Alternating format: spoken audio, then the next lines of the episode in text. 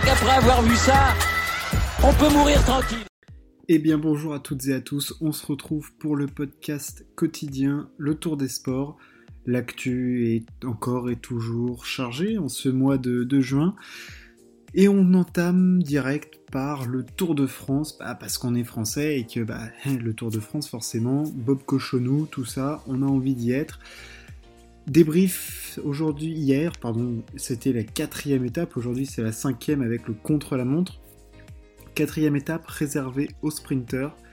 Euh, donc en l'absence de Caleb Ewan, euh, peut-être le meilleur sprinter du monde à l'heure actuelle, euh, avec Sam Bennett, on avait donc en favori Cavendish, Kesball, Tim Merlier qu'on avait vu s'imposer, évidemment Peter Sagan, Nasser Bouani, Jasper Philipsen, Michael Matthews, enfin voilà, on a un plateau de sprinter plutôt relevé.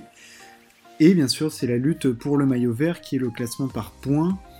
Euh, à savoir que c'est dans les arrivées au sprint où on marque le plus de points et également sur les sprints intermédiaires qui sont présents à chaque étape, hors contre la montre.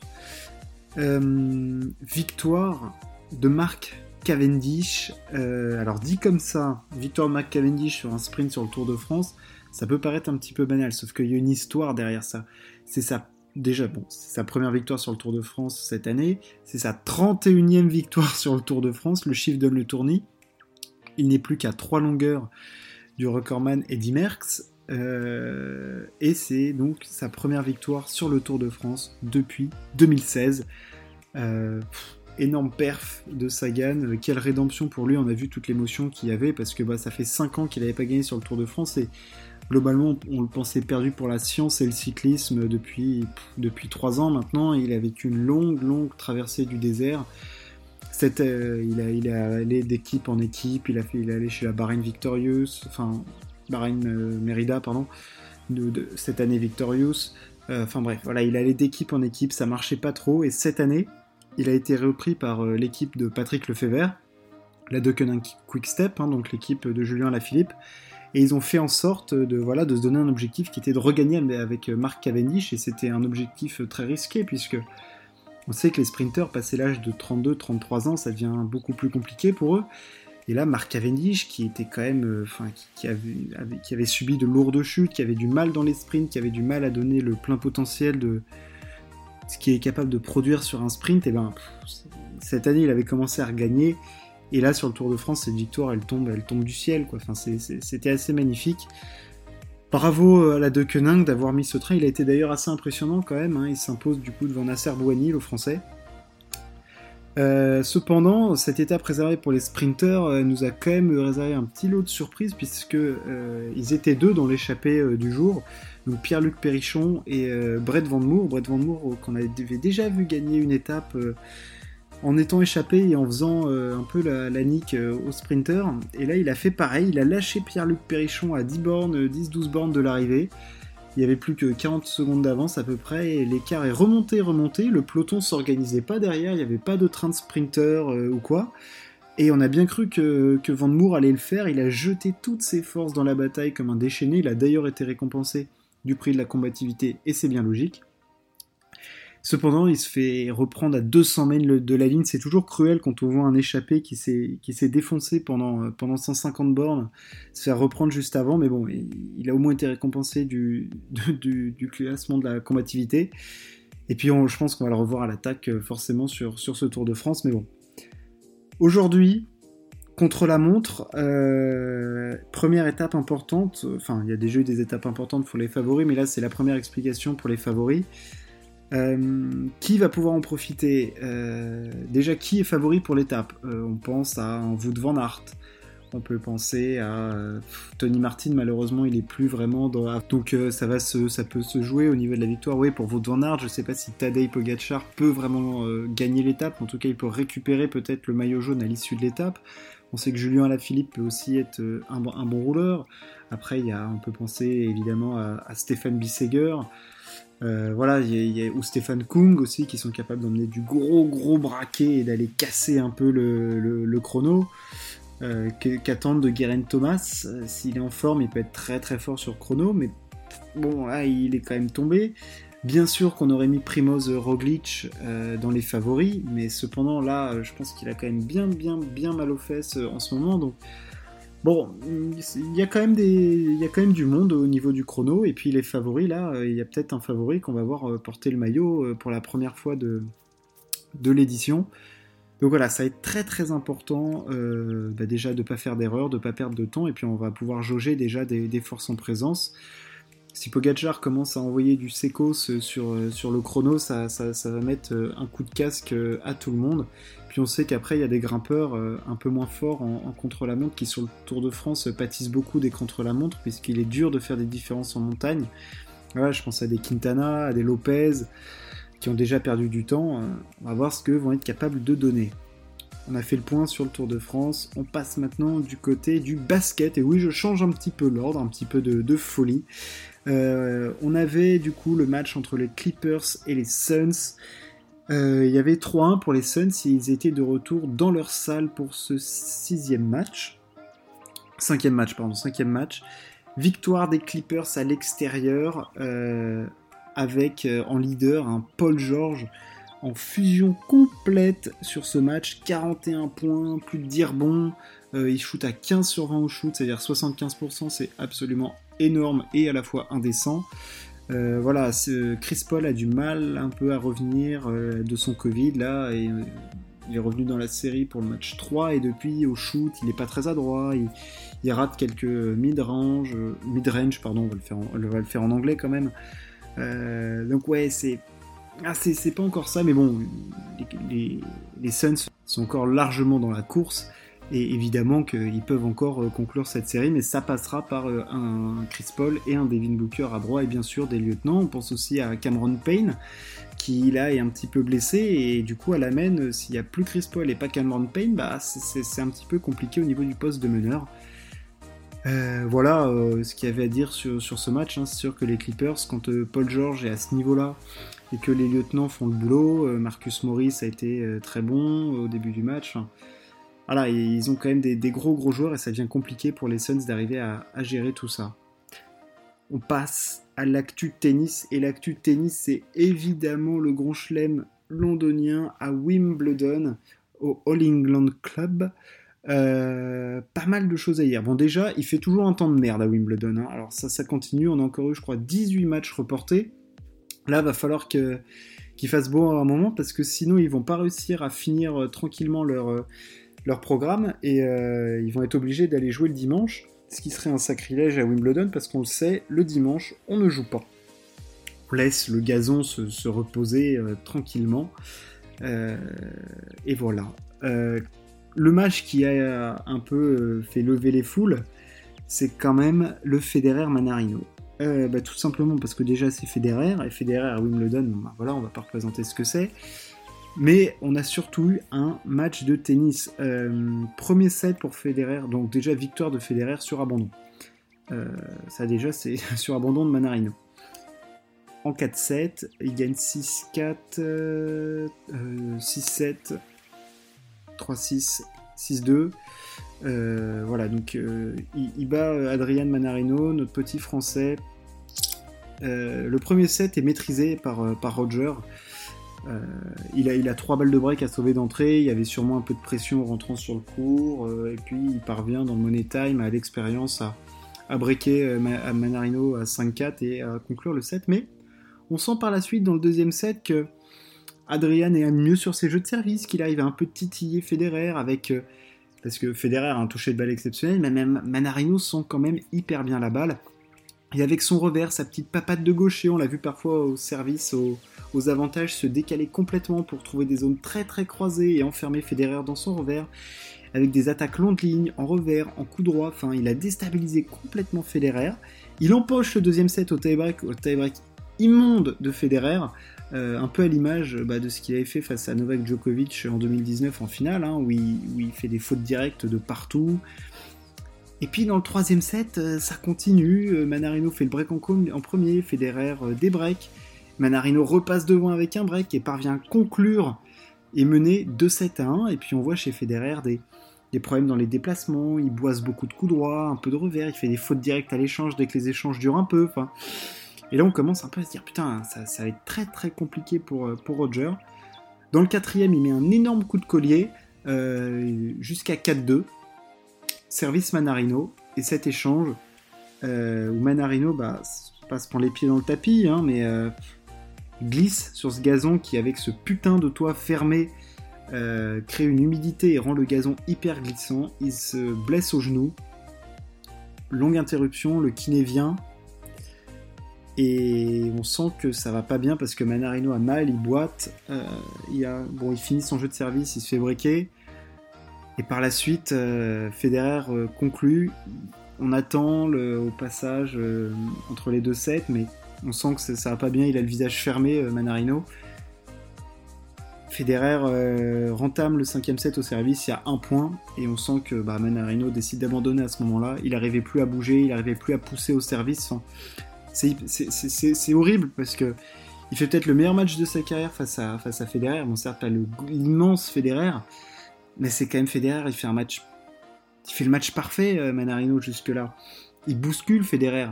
Il le fait complètement déjouer et. il y a ce, déplacement à la noix. Et bon, Federer passe. Euh, certes, c'était mieux dans le quatrième, mais globalement, dans le niveau de jeu, euh, oh c'était poussif. Hein. Bon, il passe, je sais pas s'il se rassure ou quoi, mais il y a quand même des choses à améliorer dans le jeu de Federer, et honnêtement, on, ressort avec quand même pas mal, de, doutes. Hein. Parce que ce n'est entre guillemets que Manarino, il affronte Gasquet au prochain tour. Il va falloir montrer, plus pour, Roger. Bon, alors après, l'avantage, c'est que il affronte Gasquet et que bon, déjà Gasquet il part avec un avantage, un désavantage psychologique énorme. Voilà pour ce match. Euh, au rayon des blessures, on en a une autre et pas des moindres. C'était le choc. C'est Serena Williams qui se blesse aussi sur ce cours central. Euh, blessure sur une glissade, la jambe droite qui lâche. La même jambe droite à laquelle elle était déjà un petit peu touchée à Roland Garros. Là, ça a lâché complet. Elle part en pleurs. Est-ce que c'était la dernière image de Serena Williams à Wimbledon? Peut-être. Peut-être, peut-être, peut-être. On l'espère pas. Mais euh, voilà, elle sort sur blessure à son âge et tout, c'est dur. On va faire le point du coup un petit peu maintenant sur les résultats. Je suis rentré un petit peu en profondeur euh, dans le Federer Manarino parce qu'il y avait quand même pas, mal, de choses euh, à dire. Au niveau des hommes, Nick Kyrgios, à l'heure où je vous parle, Nick Kyrgios et Hugo Humbert sont dans le cinquième set.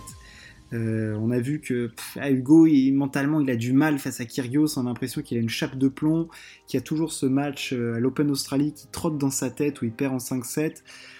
Ah, on sent qu'il n'est pas libéré face à, face à Kyrgios. Et, en plus, Kyrgios en joue, fait son show, parle cri pendant les points. Enfin bref. Euh, voilà, il parle beaucoup. On espère que ça va passer pour, pour Hugo. Moussetti, qui nous avait fait rêver face à Djokovic, a perdu en 3-7. Alors ça, c'est face à Uber Urkac. Alors on savait que face à Urkac, ça serait dur, mais là, les 3-7, quand même, il est, ah, il est costaud quand même celui-là. Il doit faire mal un peu à la caboche de, Moussetti. Euh, Silic avait gagné son premier set face à Caruso, le match a été reporté. Au rang des favoris, Danil Medvedev et Zverev ont tenu leur rang. Medvedev qui passe le test Struff contre qui il avait perdu à Halle. Et Zverev bat euh, Talon Sport euh, assez facilement euh, en 3-7. Donc là, voilà, ça passe au deuxième tour sans trop de soucis. là, la, sous-performance, par contre, elle nous vient encore, encore du décevant Alex de Minor, qui perd en 4-7 face à Corda. Putain, de Minor, pourtant, il jouait bien, il, faisait une il avait fait une demi au Queens, il avait gagné la semaine précédente. Et là, il perd d'entrée. encore une déception de la part de De. Voilà, c'est encore et toujours. Dan Evans, lui, a gagné son match face à Lopez euh, devant son public. Chapovalov est passé en 5-7 face à Kohlschreiber et ça, et eh ben ça c'était une bonne perf, mais bon, euh, face à Kohlschreiber, il y avait quand même peut-être mieux, mieux, mieux à faire plutôt que de perdre un peu de temps sur le, terrain. Celle qui fait vraiment mal au rayon des Français, parce que je passe maintenant aux Français, c'est la défaite de Pierre Hugerbert face à Pablo Andorra. Elle est vilaine celle-là, parce que Andorra sur gazon, euh, ah non, t'as pas le droit, PH. Alors franchement, là, celle-là, elle est vilaine. On sait, Andorre, c'est vraiment un terrien, terrien, terrien. Et euh, Herbert, logiquement, sur Herbe, avec son service et son jeu, service volé, le slice, tout ça, il y a moyen de me, faire face à Andorre quand même. Merde, quelle déception. Simon, lui aussi, perd en 5-7 face à Lajovic. Ça, c'est un peu plus logique au vu des, performances actuelles.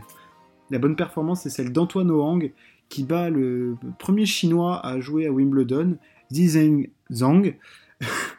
Euh, en 5-7, euh, au combat, euh, bravo à lui, il était mené 2-7-1, il a pas lâché dans la tête. Lucas Pou, lui, avait perdu son premier set face à Cameron Norrie. Ah non, avait gagné son premier set face à Cameron Norrie, excusez-moi, excusez-moi. il avait gagné son premier set face à Cameron Norrie, ça c'était une bonne perf. La suite du match, bah, c'est aujourd'hui, et on espère que ça va bien se passer pour notre petit français. Voilà ce qu'on pouvait dire du côté des messieurs. Du côté des dames, on l'a dit, abandon de Williams face à Alexandra Saznovic. Caro Garcia qui perd face à Jessica Pegula. Oh là, 6-3, 6-1, enfin c'était pas beau. Aïe aïe aïe, que c'était pas beau ce qu'elle a fait Caro Garcia. Au service, ça a été compliqué. 6 ace, 5 double faute, ok, mais aucune balle de break de procurer. Elle ne gagne que 12 points sur les jeux de service de Pegula. Enfin, encore rageant ça pour, euh, pour Caro Garcia. Non, ce qui était, euh, ce qui était beau, c'était le match euh, de, Carla Suarez Navarro dont j'avais parlé à Roland Garros, qui revient de son cancer, voilà, et qui a livré un combat face à Ashley Barty, combat énorme en 3-7, enfin combat énorme. Elle a livré un combat énorme contre elle-même et contre Barty pour arracher le deuxième set au tie-break. Malheureusement, elle lâche dans le troisième set, mais quelle battante, quelle émotion encore que d'émotions on a en ce moment au tennis. C'est fou tout ce qu'on voit. Euh, et, Barty qui finit par s'en sortir 6-1, 6-7, 6-1. Coco Gauff, elle, est passée en 2-7 face à Francesca Jones. C'est bien, elle fait le boulot. Coco Gauff, sérieuse, rien à dire. Krejcikova, la, vainqueur de Roland Garros, s'impose en 2-7 face à l'espoir euh, danois euh, Clara Tozon.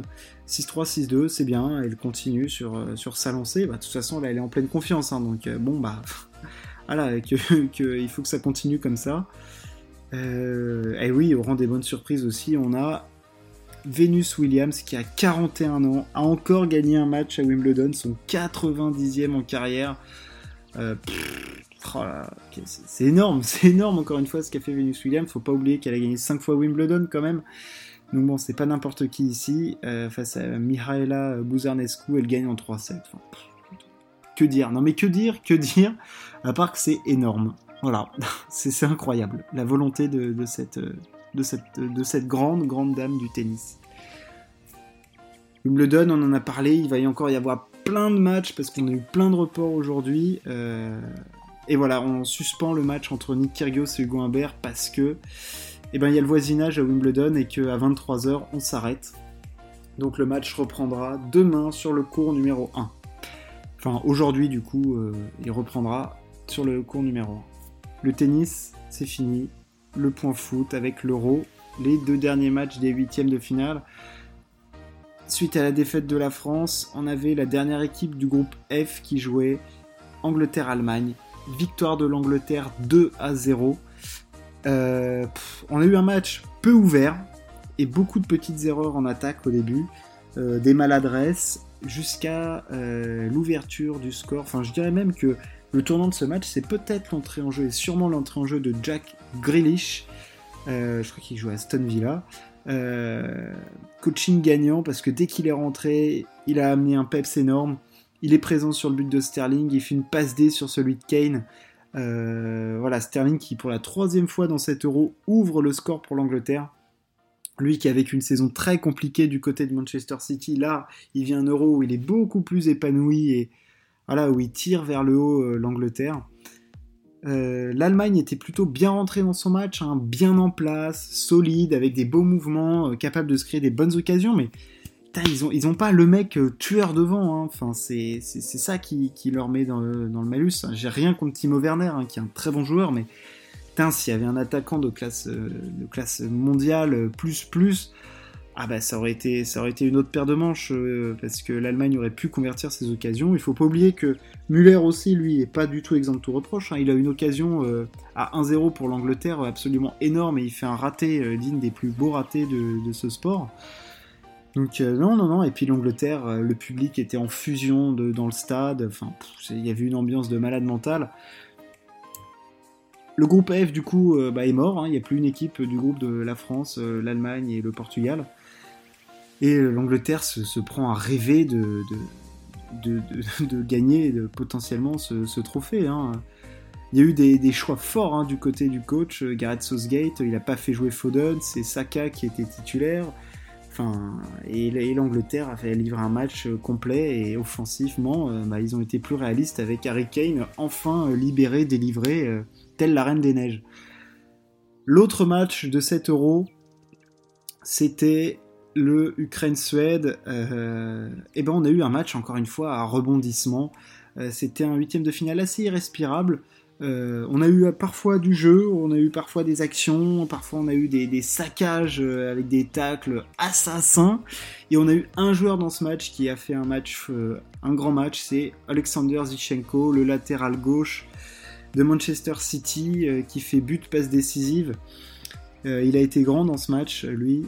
Euh, il y a eu prolongation, victoire de l'Ukraine 2-1. il y a un partout dans le temps réglementaire. Carton rouge pour Marcus Danielson à la 99e et à partir de là les Ukrainiens ont remis le pied sur le ballon et ont poussé, poussé, poussé pour aller marquer. Ils sont allés puiser les dernières forces qu'ils avaient dans ce match et c'est à la 121e minute par un but d'Artem Dovbik qui s'en sortent. Victoire de l'Ukraine de 1, la Suède peut être déçue. Euh, ils, étaient sûrs de leur force hein, pourtant. Hein même si les débats étaient plutôt équilibrés, euh, ils n'ont pas, eu la réussite et c'est finalement l'Ukraine qui s'en sort grâce à, grâce à Zinchenko sur un centre. Mais euh, l'Ukraine, euh, franchement, ils sont, ils sont surprenants, hein, mais à la fois ils tentent des choses, ils ferment pas le jeu. voilà, ils ont tiré 15 fois dans le match, ceux qui ont la possession. Enfin, au fond, c'est une jolie victoire des, Ukrainiens et puis ils continuent leur route euh, dans 7 euros et ils affronteront euh, les Anglais dans ce quart euh, de finale. L'Euro, du coup, les quarts de finale, on a Suisse-Espagne qui se jouera le vendredi à 18h, suivi de Belgique-Italie, énorme choc dans 7 euros, le vendredi à 21h, et le samedi, on aura deux rencontres, République tchèque-Danemark. Alors là, ça c'est très très ouvert. Il y a de l'enjeu pour ces deux équipes, hein, parce qu'on n'aurait pas parié sur une demi-finale, sur un demi-finaliste qui soit soit la République tchèque ou le Danemark, et enfin Ukraine-Angleterre. Le tour des sports du 29 juin, c'est fini. Merci de m'avoir écouté. Ciao, à plus.